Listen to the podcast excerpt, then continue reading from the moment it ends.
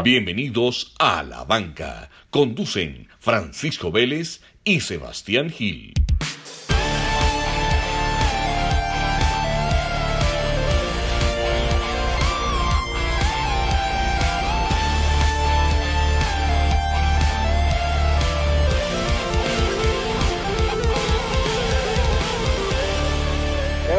¿cómo vamos? Pacho, muy contento porque es el primer episodio post-pandémico que nos podemos ver, hombre, salud. Salud. Y ojo, y no para los invitados, ¿o qué? Y no para los... Mira, el invitado de nosotros, sa- salud con manzana, él sí muy juicioso. Eso sí es salud. Eso sí es salud, eso sí es salud. Pacho, y la, y la que me estoy tomando hoy hace referencia yo creo que al invitado que tenemos. Los dos no estamos tomando la la misma. misma. La Valiente se llama esta de Torre Alta. Para los que no la hayan probado, vea. La. Valiente, Valiente como el invitado que tenemos hoy, eh, un hombre que pues viene del campo, eh, ha vivido mucho tiempo en Europa, eh, hombre de las montañas, hay que decirlo, es nuestro primer campeón mundial en el programa y pues es, es una persona más allá de deportista, lo que más nos atrajo fue su sencillez y la humildad. Entonces, Leo, bienvenido al programa. Eh, un gusto tenerte acá, hombre, y poder compartir con vos. No, pues eh, primero que todo, pues saludar a todos, toda la afición que pues que nos está viendo. Agradecerte a ti la invitación. Y nada, pues eh, sí, aquí, aquí gracias a Dios, pues estamos todavía, ¿no? Con esta pandemia está complicada la situación, pero, pero bueno, con cuidados. Ahí seguimos adelante y, y nada, esperando que esto pase pronto. Bueno, y la, y la cuarentena te cogió en dónde estás. Yo sé dónde estás, pero para que le contemos a la gente, ¿dónde estás? Pues sí, eh, yo pues estoy acá en Ciénega, Boyacá, mi pueblo, con mis padres, gracias a Dios, compartiendo después de, de tantas temporadas en Europa que pues por este tiempo casi no lo, no lo, podía, no lo podía hacer. Sí, Prácticamente desde el 2010 no pasaba Semana Santa por acá, no pasaba pues, en mayo, siempre pues en carreras en Europa, corriendo en, sí, por allá más que todo, ¿no? Y pues eso, una, es una experiencia bonita, pero también me hace falta mucho correr. Claro. Eh, ha sido muy difícil para mí, pues, esta cuarentena. Eh, me tocó más que lo demás, se puede decir, porque yo llegué de Europa y me tocó llegar a hacer eh, cuarentena ya, apenas llegué y, y después empezó la cuarentena, entonces se alargó un poco más para mí, pero, pero ahí vamos. Eh, he entrenado poco y, y nada, con la espera de poder reactivar con, con más kilómetros más adelante. Leo, ¿y, ¿y cómo están tus compañeros? Cuando vos hablas con, tu, con la gente que conoces en Italia, ¿cómo están ellos y qué tan diferente están entrenando versus lo que vos estás estrenando, entrenando acá en Colombia?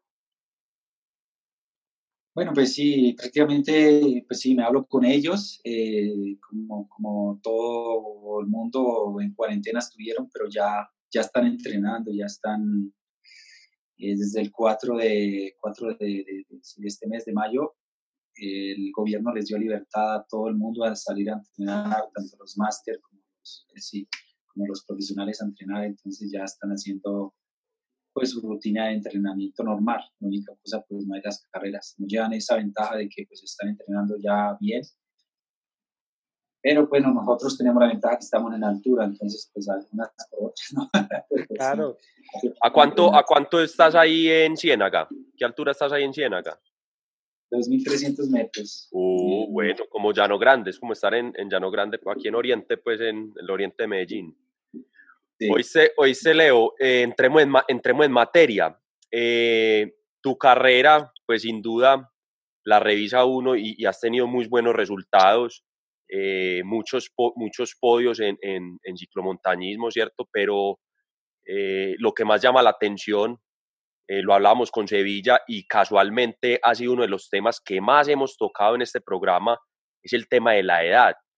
Vos llegaste eh, a ser campeón del mundo ya, ya pues a una edad que, que uno dice, escucha, o sea, como un tipo Valverde, pues, ¿cierto? Eh, ¿cómo, ¿cómo ha sido ese, cómo, cómo ha sido ese proceso y cómo no desististe? Porque vos por ahí en una entrevista contás que, que habías buscado mucho ese título y, y se dio pues eh, de una forma muy bonita. Entonces, ¿cómo ha sido ese proceso y cómo no desististe durante tantos años de, querer lograr ese título? Bueno, pues yo creo que una de las cosas fue que pues empecé tarde, se puede decir, a entrenar, pues a correr. A, mi primera bicicleta la tuve a los, eh, si la pude comprar, a los 17 años. Y de allí pues empecé poco a poco, como entrenando así por hobby, sin entrenando, salir con los amigos, a divertirnos, a la, la vueltica en el pueblo, a chicanear, como decimos, ¿no? sí, sí, sí. sí, poco a poco me fue gustando. Un primo antes practicaba ciclismo y, y pues me, me vio una vez cuando ya tenía la bicicleta y pues me dijo que no me, ponía a entrenar, inclusive pues me dio algunas pautas para entrenar y pues empecé así como me gustó. En realidad pues yo me gustaba siempre montar en bicicleta, inclusive me escapaba a veces de mis padres a, a montar, aprendí yendo al pueblo, alquilaba una bicicleta y aprendía a golpes. Y sí, aprendí a montar y pues, me, gustó, me gustó siempre, me gustaba siempre montar. Y ahí uno empieza, ¿no? Eh, sí, y nada, yo creo que también pues, la disciplina, la constancia, eh, son un color que pues siempre me, me pues, no me gustan las, las rumbas, se puede decir, las fiestas, eh, me emborracho muy de vez en cuando, pero casi nunca, entonces pues, todo esto ayuda, ¿no? Yo creo. Y, y sí, la pasión por el deporte, yo creo que también me maduré, me maduré mm, después de, de, más corredores, puede decir, porque hay corredores que se maduran jóvenes. Sí. puedo decir que estoy andando, de pronto depende del tipo de entrenamiento, ya uno con la experiencia se aprecia a conocer y me siento que estoy andando como igual que antes, ¿no? Eh, sí, de pronto a veces cuesta un poco más coger la, la, forma, inclusive trato de no parar mucho para, para, no perder tanto la forma y pues cuidarse uno con la alimentación, aunque casi no me, me cuido mucho, trato de comer eh, justo, balanceado y, y todo. Yo creo que todo esto ayuda, ¿no? Ser siempre constante, disciplinado, eh, siempre centrado en un objetivo y, y bueno, siempre, siempre había estado ahí, siempre como en la pelea mundial. Hay años que de pronto uno se siente mejor, hay años que de pronto se siente uno peor. y bueno, y vienen los resultados hasta que, hasta que por fin lo logré. Después de tanto luchar, luchar, nunca me por vencido y pues eh, yo creo que llegó en uno de mis mejores momentos de mi carrera deportiva porque pues eh, siempre había demostrado que que, puedo ir el año siempre constante, ¿no? Siempre estoy ahí, siempre estoy peleando el podio, ¿no? Siempre, pues, decir que no debajo de los 10 del de podio, entonces siempre constante. Entonces el año pasado cambié un poco de, de, entrenador también. A veces hace bueno cambiar la rutina de entrenamiento, siempre cambiar, cambiar hace bien.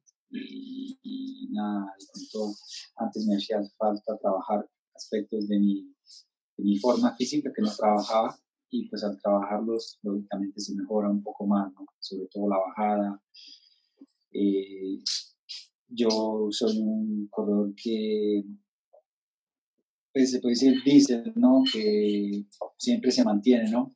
Ahí siempre como constante de largo fondo y dejaba de lado un poco, como tenía bastante resistencia, dejaba un poco la intensidad, o sea, los trabajos en umbral, cosas así fuera del umbral, que te ayudan durante una carrera, ¿no? Para cambios de ritmo, para partir y aguantar un minuto fuera del umbral y que hace la diferencia, ¿no? Todos estos aspectos ayudan, ¿no? Inclusive trato de hacer también cross country, eh, cuando puedo, me, hago también carreras de ruta eh, que son muy buenas, que ayudan para el ritmo. Sí, pues eh, al uno hacer maratón o cross country, pues eh, tiene pues tolerancia al dolor pues más, más alto, ¿no? Tolerancia a la claro. o sea, puede sufrir más. y bueno, es todo, todo una, es una larga carrera y pues todavía tengo la esperanza de seguir son, tengo pues 37 años, no son pocos, pero tampoco son demasiados, Eh, tranquilo que estamos muy, estamos muy cerquita, estamos muy cerquita. y no hemos ganado nada. Y no tranquilo que estamos muy cerquita y no hemos ganado nada, entonces no se sienta mal. sí, yo, Leo. admiro mucho a Oscar Sevilla porque pues con, su, con sus años que tiene y todavía está ahí dando madera, este, aspiramos también llegar allá a esos años, ¿no? Como él. Claro. Leo, por, por, este podcast, como lo mencionas, ha pasado Oscar Sevilla, que nos dejó muchas enseñanzas, pero también pasó un periodista británico que se llama Matt Rendell, y él decía que gran parte del éxito del ciclismo colombiano tiene que ver con esas raíces campesinas. Él decía que en esos primeros años de la infancia, de la adolescencia de muchos de los ciclistas colombianos, como que se forjaban cosas especiales. Yo no sé en tu caso, ¿qué nos puedes contar de pronto de, tu infancia, de tus primeros años? ¿Qué cosas han sido importantes ahora que, estás compitiendo en el deporte de más alto nivel? ¿Qué cosas de esa edad de pronto te están ayudando hoy en día? Pues yo creo que sí, mis padres me, me, inculcaron una buena educación, se puede decir. Eh, siempre pues eh, como el amor al trabajo, ¿no? Porque iba a estudiar y después regresaba a trabajar, ¿no? Y pues, fin de semana, pues no me iba para el pueblo, no me iba con amigos, sino pues a trabajar y pues, a estudiar en el campo, yo estaba en el campo con la agricultura y todo lo que cultivaba mi papá, pues cuando se podía se, se ayudaba, se le ayudaba. Y cuando pues a final de, de, año, cuando ya uno no está estudiando, pues se dedicaba mucho al trabajo del campo, a buscarse uno de pronto algo de dinero para, para sus cositas para Navidad, para, fuera. Sí, pues con ese trabajo en el campo pude comprar mi bicicleta y que fue una todoterreno, pues en acero, pero, para mí era lo mejor, ¿no? Y pues poco a poco va creciendo y se llega donde, donde se ha llegado, pues ha sido una carrera muy, muy larga, muy difícil, al inicio pues poco apoyo, inclusive pues en mis años de inicio no, no había el apoyo como lo hay ahora, ¿no? Ahora hay mucho apoyo para la juventud y pues es un poco más fácil, se puede decir. Pero todo así, todo son épocas y bueno, yo vengo de una época un poco dura, pero, pero bien.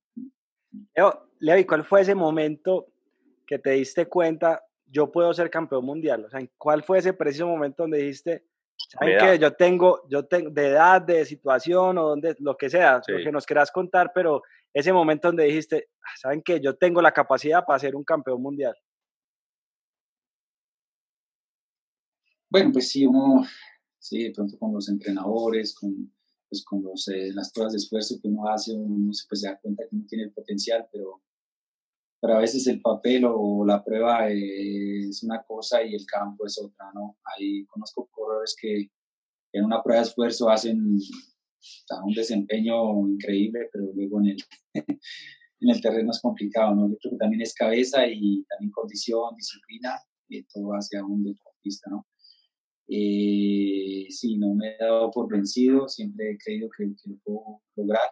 Eh, de pronto, pues con la madurez de, de tantos años de, de correr, de, de, participar en un mundial y estar siempre ahí, uno como que dice, sí puedo, sí puedo, pero lo ve un poco lejos con estos años, pues he sido, en el 2006 fui segundo en el Mundial, estuve cerquita de ganarlo, pero pues era como muy joven, todavía tenía 20, 24 años, eh, todavía no pensaba en la magnitud de, de, de ganar un Mundial, ¿no?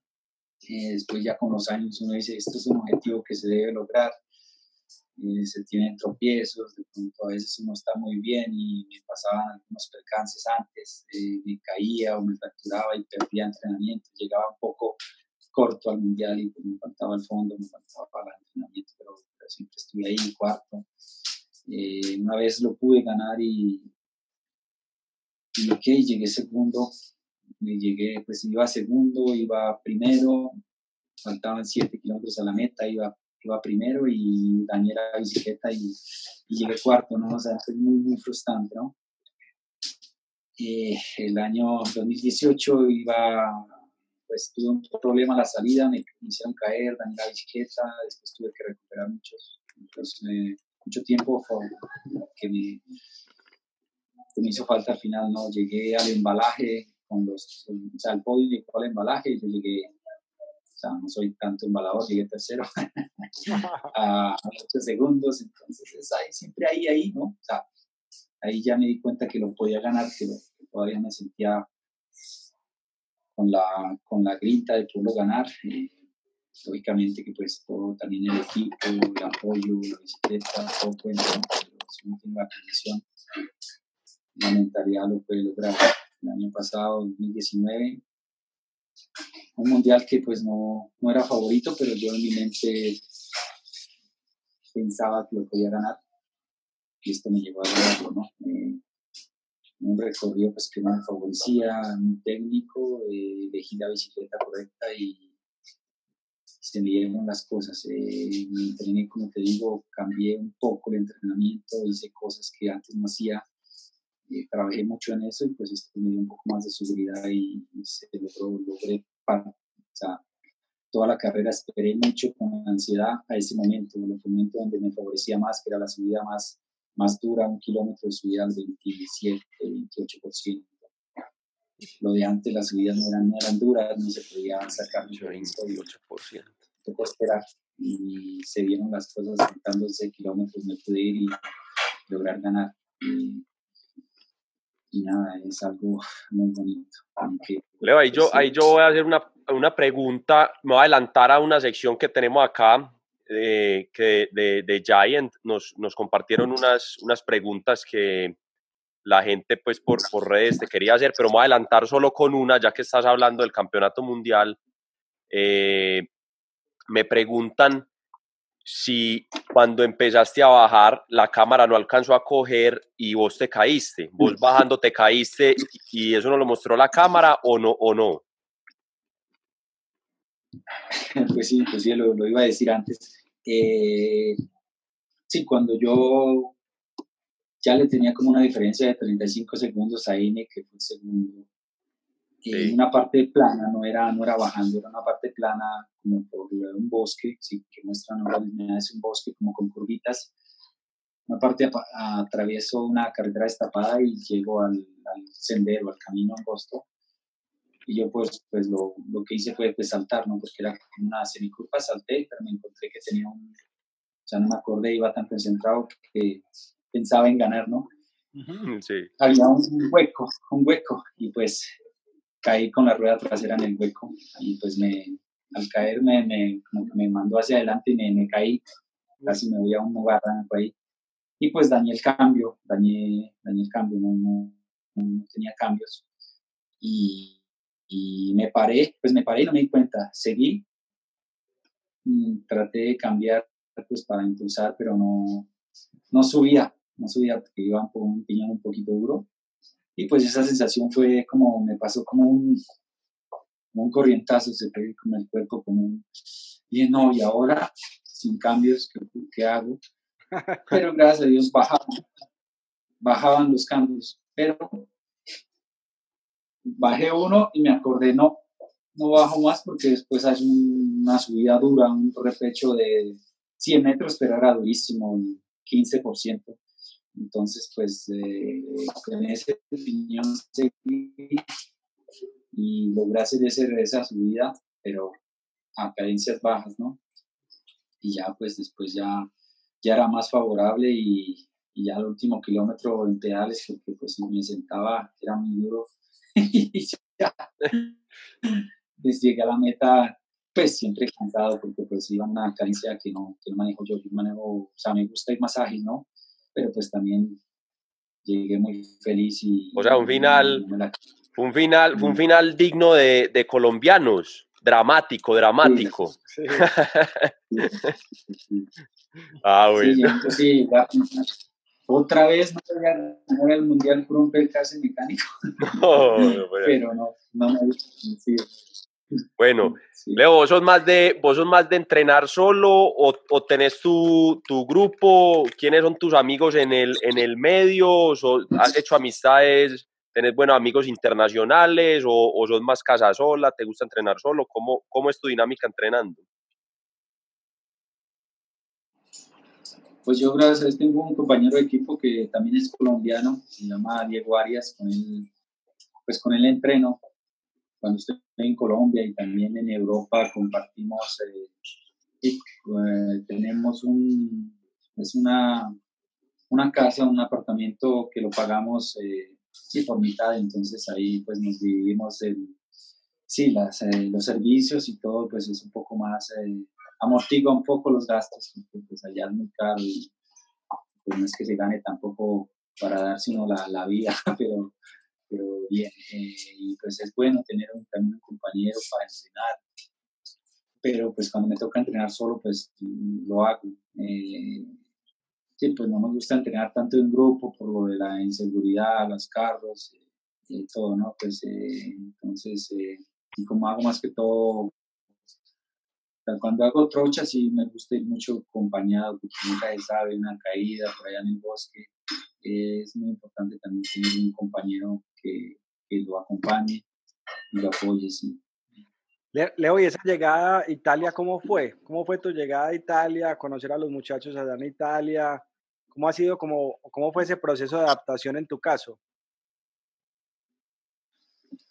Bueno, sí, pues al inicio fue duro en el 2000, 2004. 2004, sí, 2004 fui unos mesecitos y pues al inicio, pues al, fui como en, mitad de año que pues hace más calorcita, ¿no? Entonces pues fue chévere por un poquito tiempo, pero se siente un poco la estar lejos de casa. Ya después el año siguiente fui, fui ya más tiempo, ya fue, fui en tiempo de que hace frío, en marzo. Para mí decía, pero que cómo puede hacer, hacer tanto frío, ¿no? Pues salía el sol y se sentía frío igual. Era una sensación muy, para entrenar era duro porque hacía mucho frío. Y sí, la cultura, el idioma todavía no se sabe. Pero poco a poco uno se va como acostumbrando, porque pues, al tener pues un objetivo claro de salir adelante, pues uno se, motiva y, ya cuando venían las carreras, ya a veces cada domingo, entonces como que pasaba más el tiempo y, uno no, ve la hora de correr. Pero ya dominas el, el, idioma, ya lo dominas, porque ahí te he visto que prácticamente publicaste en, en italiano, ¿no? Italiano perfecto.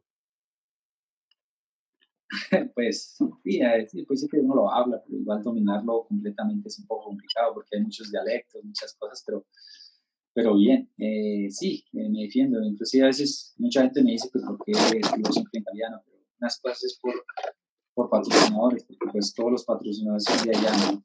Pues, ellos lógicamente quieren que uno publique en la lengua de ellos y hay que hacerlo, porque pues el ciclismo de montaña es, eh, pues se basa mucho en pequeños patrocinadores que cada uno quiere su lugar, ¿no? Entonces, pues hay que hacerlo. ¿no? O sea, no tenemos una marca grande, sí, Jan, pero pues la bicicleta, pero las otras marcas son, son un poco más bajas, de las cuales quieren, quieren hacerse también visibles y uno les da su espacio, ¿no? y bueno, así son los que, que nos, nos, pagan y pues, los que nos apoyan y hay que, hay que seguirlos. Bueno, y por allá, por allá atrás creo que veía a su papá, entonces de una vez aprovecho a, a preguntarle, la, la, familia, la familia ya ha viajado, ya, ya ha ido a Europa, lo ha visto competir, se emocionan, ¿cómo, cómo es hoy en día la familia con usted en el tema competitivo? Sí, pues ellos siempre se emocionan, pues le escriben a uno, le desean a uno suerte cada vez que haya carreras. Uno está siempre en contacto, ¿no? Pues, y sí, pues yo en alguna oportunidad ya tantos años que iba a Europa y no había tenido la oportunidad de, pues, de llevarlos. Entonces, pues, eh, sí, por costos, porque no es fácil, ¿no? Eh, también por la visa. En 2018 los pude llevar. Pues, sí. me, acompañaron en, el Mundial, que fui tercero, ¿no? Ellos estaban y pues era algo también motivante. Y, nada, logré el tercero, pero fue muy bonito porque compartí con ellos, se dio cuenta pues dónde vivía, dónde estuve tantos años lejos de, de ellos, casa, ¿no? Y sí, eh, pudimos pues ir a visitar Venecia, a visitar Roma, cosas que, pues, que uno las puede, pues las sueña siempre y cuando la realiza es algo muy bonito, ¿no? Entonces, pues, claro. Pues, yo siempre me, me, pues me motivan y me ayudan. Cuando estoy acá, pues trato de estar más con ellos y compartir lo más que se pueda. Bueno, y, y Turquía, ¿cómo, cómo vamos para Turquía? Pues para Turquía, pues, eh, pues en este momento no, no, no, sabemos qué pueda pasar porque pues eh, está duro lo de la pandemia. Eh, Turquía está pues en, había estado en guerra, era pues siempre el equipo ha estado en contacto pues con ellos y pues parece que va todo bien. Falta definir el, el tema de, pues ya está algún calendario, pero no es seguro si se puedan hacer pues, el calendario está definido, pero, pero no es nada seguro todavía. Me gustaría que, que no lo hicieran Turquía, porque pues es un poco, pues al ser un mundial, de pronto algunos países que quieran participar no lo pueden hacer, ¿no? Por, esta situación que se está viviendo, ¿no? Pues eh, se tiene menos presupuesto, tantas cosas. Pues otras carreras sí, tipo el, si hablamos de ciclismo de, ruta, el tour y esas cosas, sí, no, participa todo el mundo, se puede decir. Entonces sí se pueden hacer, o las carreras que hacemos en Europa, así. El mundial es un tema un poco complicado, pero pues que sea lo que Dios quiera. Yo pues me estoy preparando lógicamente para, para un objetivo como es un mundial. Tratar de defender la camiseta de campeón del mundo sería, sería muy bueno pero no poderla lucir también este año es, es duro. Solo la pude lucir en una competencia internacional que fue en el inicio de año, en febrero, en, en Dubái. Y es siempre pues duro para mí, un poco pues psicológicamente, porque pues tantos años que la luché y ya que la tengo, no poderla lucir es, es feo, ¿no? Claro. Dios quiera me permita poderla lucir un poco este año y, y si hacen el mundial, bueno, y si no, pues pues poderla lucir otro año. Así como contigo, me tocó ganarlo otra vez. Me tocó, ya tiene la presión para poder, para poderla usar todo el otro año. Oye, sí, lo, y los, los olímpicos. Los olímpicos sí es algo, un, algo un, un, objetivo importante que tenemos, pues sobre todo pues para, para nuestro país, clasificarlo. Eh, la idea es poder también sí correr copas del mundo donde pues, eh, se puedan lograr puntos UCI para, para lograr ese, esa, esa, si nos falta ganar el cupo, entonces pues hacen falta puntos UCI y ahora se puedan hacer puntos este año y el próximo año también puntuar para, para lograrlo, lograr ir. Eh, no se sabe quién, quién vaya, lógicamente que a mí me gustaría ir, pero, pero bueno, a veces uno el calendario es tan extenso, me imagino que el próximo año será un poco más extenso porque pues este año no hace haber algunas carreras, pues el próximo año pronto se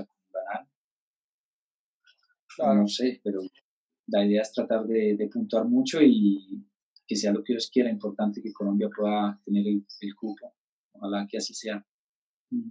Así va a ser, Leo. Leo, nosotros pues acá nos podemos quedar haciéndote preguntas mucho tiempo, pero yo creo que démosle paso a algunas de las preguntas que tenemos de, de Giant. Vamos, vamos a darle. Porque sí tenemos mucha gente en redes que apenas vimos o vieron pues que íbamos a hablar con Leo Páez, empezaron a aparecer las preguntas. Entonces, yo digo, Sebas, vamos viendo algunas de las preguntas, a ver. A ver, eh, ¿has estado en la ruta?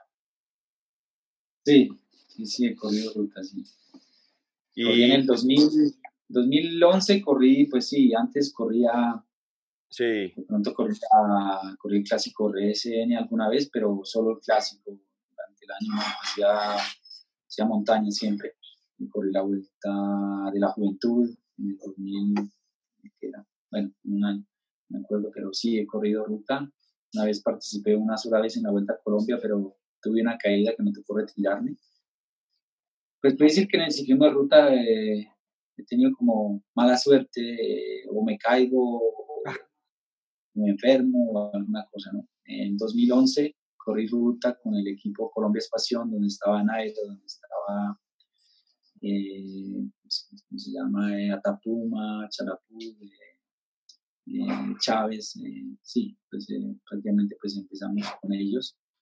Uh, pero qué pues, combo. Pues, yo, me defendía bien, yo venía de ciclismo montaña, entonces me veían un poco como tenía un poco al lado, ¿no? De lado.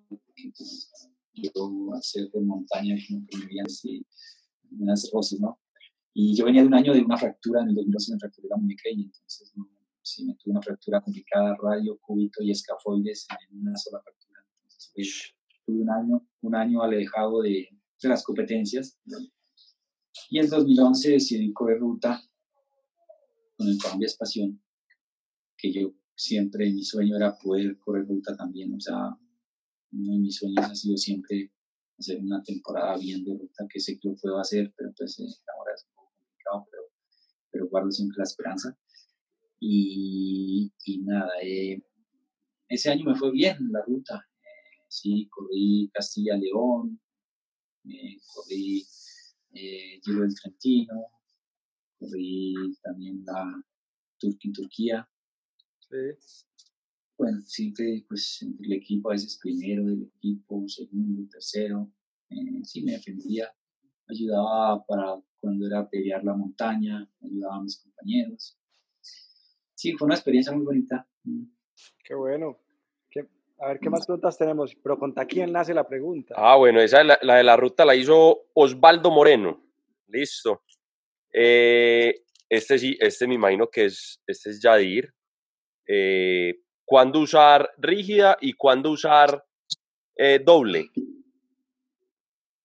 Bueno, pues yo creo que es decisión de cada, de cada persona, ¿no? Eh, yo personalmente me gustan las dos. Eh, ya me, he encontrado pues una de las mejores bicicletas que, he usado. La doble suspensión, sea, casi no se siente la diferencia entre rígida y doble suspensión porque ambas bicicletas son muy rígidas eh, es importante tener una rigidez porque la parte de atrás donde llega la suspensión, si no es rígida, pues se pierde un poco de vatios, pero esta bicicleta cuando tú la bloqueas eh, es muy, muy rígida me gusta mucho. Sí, el peso es un poco un factor un poco que mucha gente dice, no, pero pesa, pesa un poco más de la, de la, de la front, entonces pues eh, la gente como que a veces prefiere el peso o sea, menos peso, pues mejor para subir, para todo, ¿no? Pero pues la suspensión es, yo la uso sobre todo cuando hay mucho terreno rocoso, donde de pronto hay terreno que es muy brusco y, y uno necesita a veces sentarse y pues con la rígida pues eh, no va tan cómodo sentado, ¿no? Toca más como más pararse. Eh, la doble suspensión bajando una bajada larga con mucha piedra, llega uno mucho más descansado abajo. Claro eh, uno pues sobre todo los que son, no son muy técnicos, la, doble suspensión y nada, este año pues eh, ya han sacado una bicicleta rígida, muy liviana, yo creo que pues eh, es algo muy bueno porque hay diferentes, sobre todo diferentes marcos donde hay muchas subidas, mejor la, la rígida. Y nada, pues eh, depende también del terreno, ¿no? Donde hay muchas subidas, mejor la, la rígida, pero también a veces hay que pensar que si es muy técnica la bajada, es mejor la doble suspensión porque te permite descansar más bajando, ¿no? Y, sí, y bueno, en las carreras de por etapas es mucho mejor la doble suspensión porque porque durante cada día te permite como ir un poco más descansado físicamente, tipo a nivel lumbar, porque pues eh, da mucha vibración con la rígida, te va cansando los músculos, tipo los, los, los ligamentos, las, esas cosas, ¿no? Y pues eh, retrasa un poco la recuperación, se puede decir, y con los días más, ¿no? Y que te golpea más la, la rígida. Claro. Perfecto. Daniel Carvajal pregunta, ¿cuál consideras que fue la pista más difícil de XCO que corriste en Colombia? La pista más que, perdón, la... La, pista más difícil que corriste de XCO en Colombia. Eh, bueno, hay muchas, eh, sí, corrí, corrí bastantes, déjame recordar. Bueno, una vez en un, en un Panamericano que fue en Medellín, la, una pista que hacen en el pueblito país, no sé. Sí, sí. Muy, muy popular, entrenan mucho ahí, sí. esa pista es complicada cuando, cuando llueve, cuando hay barro. Qué pista tan complicada. Sí. Ahí ya te notan la cara. Toca empujar esa bicicleta porque se, se llena de barro y no. Bueno, y la, la, última pregunta que la vimos, que incluso la, la vimos en un video que hiciste para Giant, eh, en, un, en un momento así muy rápido dices que evitas los vegetales crudos. ¿Cómo, cómo es eso? ¿Por qué? sí, eh, bueno, es que pues cada deportista tiene sus, pues, sus mentalidades y pues pronto de pronto es que los vegetales crudos a veces como que eh, eh, te pueden causar de pronto diarrea, de pronto no están bien lavados o cosas así, ¿no? Y es mejor evitar antes de una carrera esos riesgos, por, el tema de que de pronto no están bien lavados. Sí. Pero pues eh, cocinados, pues es pues hay que saber cocinar también los vegetales, pero pues son como más digeribles, ¿no? Bueno, y así, y así como ese, ¿qué otro tipcito ahí nos deja? ¿Qué, qué, hay, que, hay que hacer? Pues, algo, eh, algo raro, algo, algo raro. Ustedes siempre tienen alguna cosita por ahí rara. Pues sí, yo creo que consejos que si uno quiere, sí, quiere hacer una buena desempeño en una carrera, pues va desde, desde el día anterior, tiene que cuidarse con la hidratación, sí. comer bien, justo, ¿no? Eh, mucha gente come muchos fritos y esto hace que, pues, sobre todo cuando uno entrena duro, ¿no? Eh, si llega y después le, le, da cosas que el cuerpo debe hacer, eh, hacer esfuerzo para digerir, no es bueno, ¿no? Tratar de comer ligero, cosas que, que sean saludables, ¿no?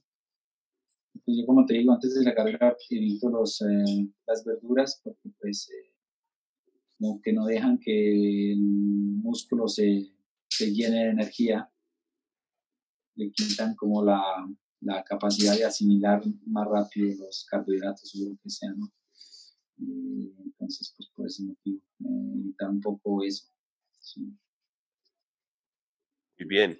Yo, por ejemplo, yo, por ejemplo, las cosas raras que hago es, es, es, miel. Yo consumo, me cae, me cae muy bien la miel y siempre la mezclo con todo. Le echo, si voy a desayunar para salir a montar, miel con arroz, le echo miel al huevo. O sea, esa es de las cosas, por ejemplo, raras que yo hago. Uso mucho la miel, me gusta mucho. Sí, todo lo que sea carbohidrato y la miel es muy buena porque es que ayuda como, a, como al sistema, al sistema inmune, ¿no? Y también el ser de las abejas es muy, muy bueno, ¿no? Para los, pulmones, para, para, todo. Inclusive yo a veces hago, pues, eh, mis, mis, barritas energéticas en vez de comprarlas, porque pues sí, son buenas, pero llevan muchos productos químicos, las barras energéticas, ¿no?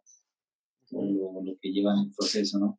A veces es mejor hacer un pan, un pancito con mielecita, con frutica, con, cosas así que, que, te ayuden a, pues, a cambiar de sabor, ¿no? Pues todo, toda una carrera comiendo geles no es bien, hay que comer también sólido. La barra caserita. La barra caserita, sí. Bueno, Leo, la verdad que muchas, muchas gracias por tu tiempo. O sea, yo creo que no todos los días uno puede conversar con un campeón mundial. Así es. Y verte ahí en tu casa con esa tranquilidad, con esa parsimonia, con esa humildad, con esa apertura para contarnos tu experiencia. Yo creo que eso, eso recarga recarga mucho. Entonces, de verdad que te quería dar las gracias por, por, tu tiempo para, pues, para atendernos en esta entrevista.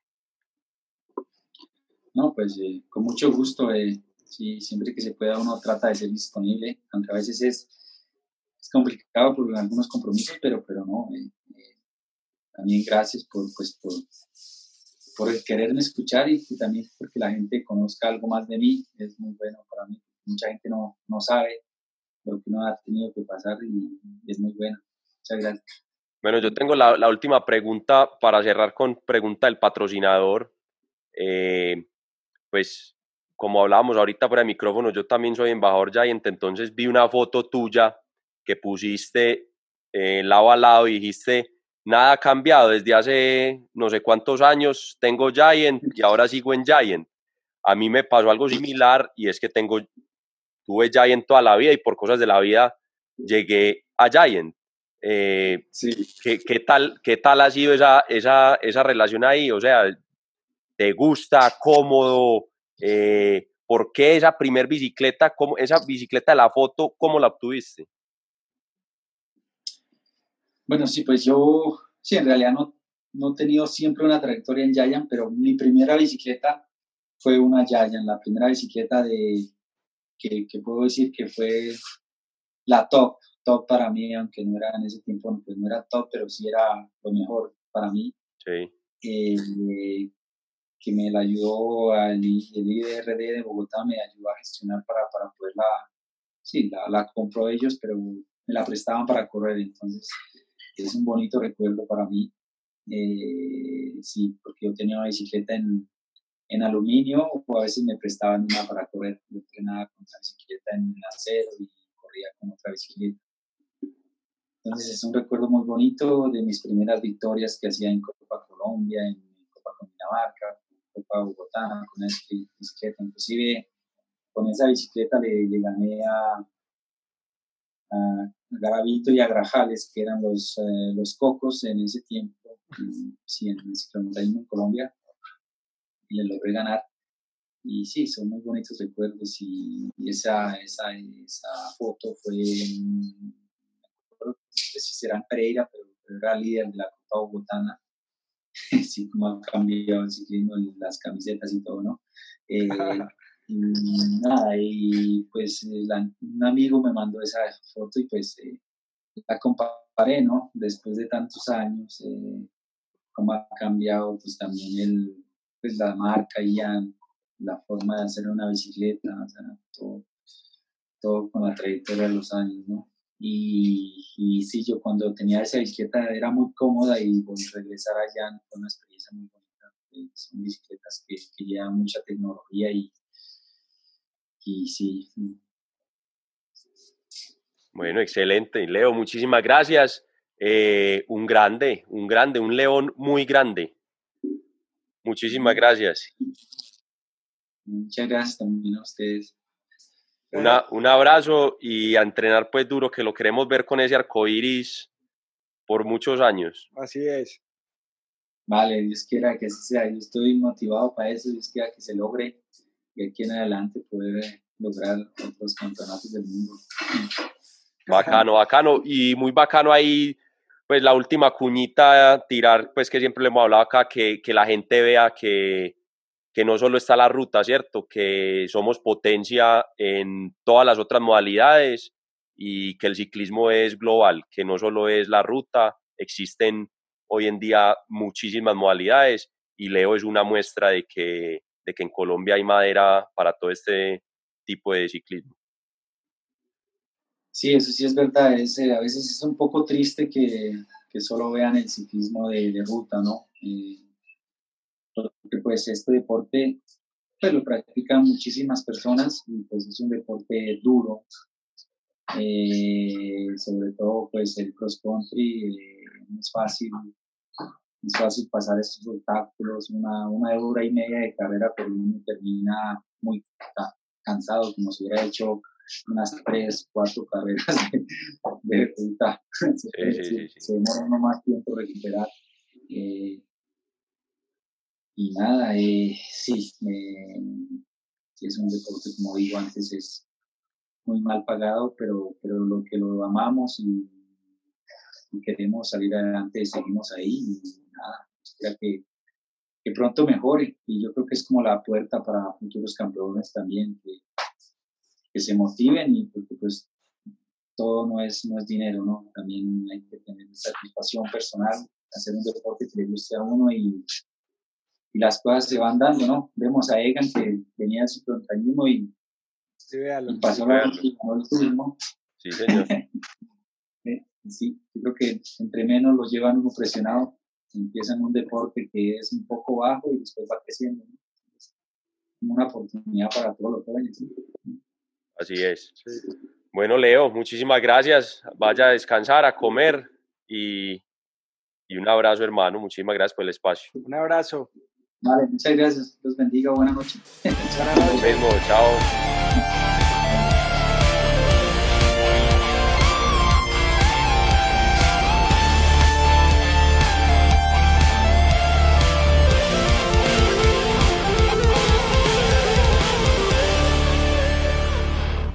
Las opiniones expresadas en este podcast son responsabilidad exclusiva de los conductores y no representan las empresas para las que trabajan.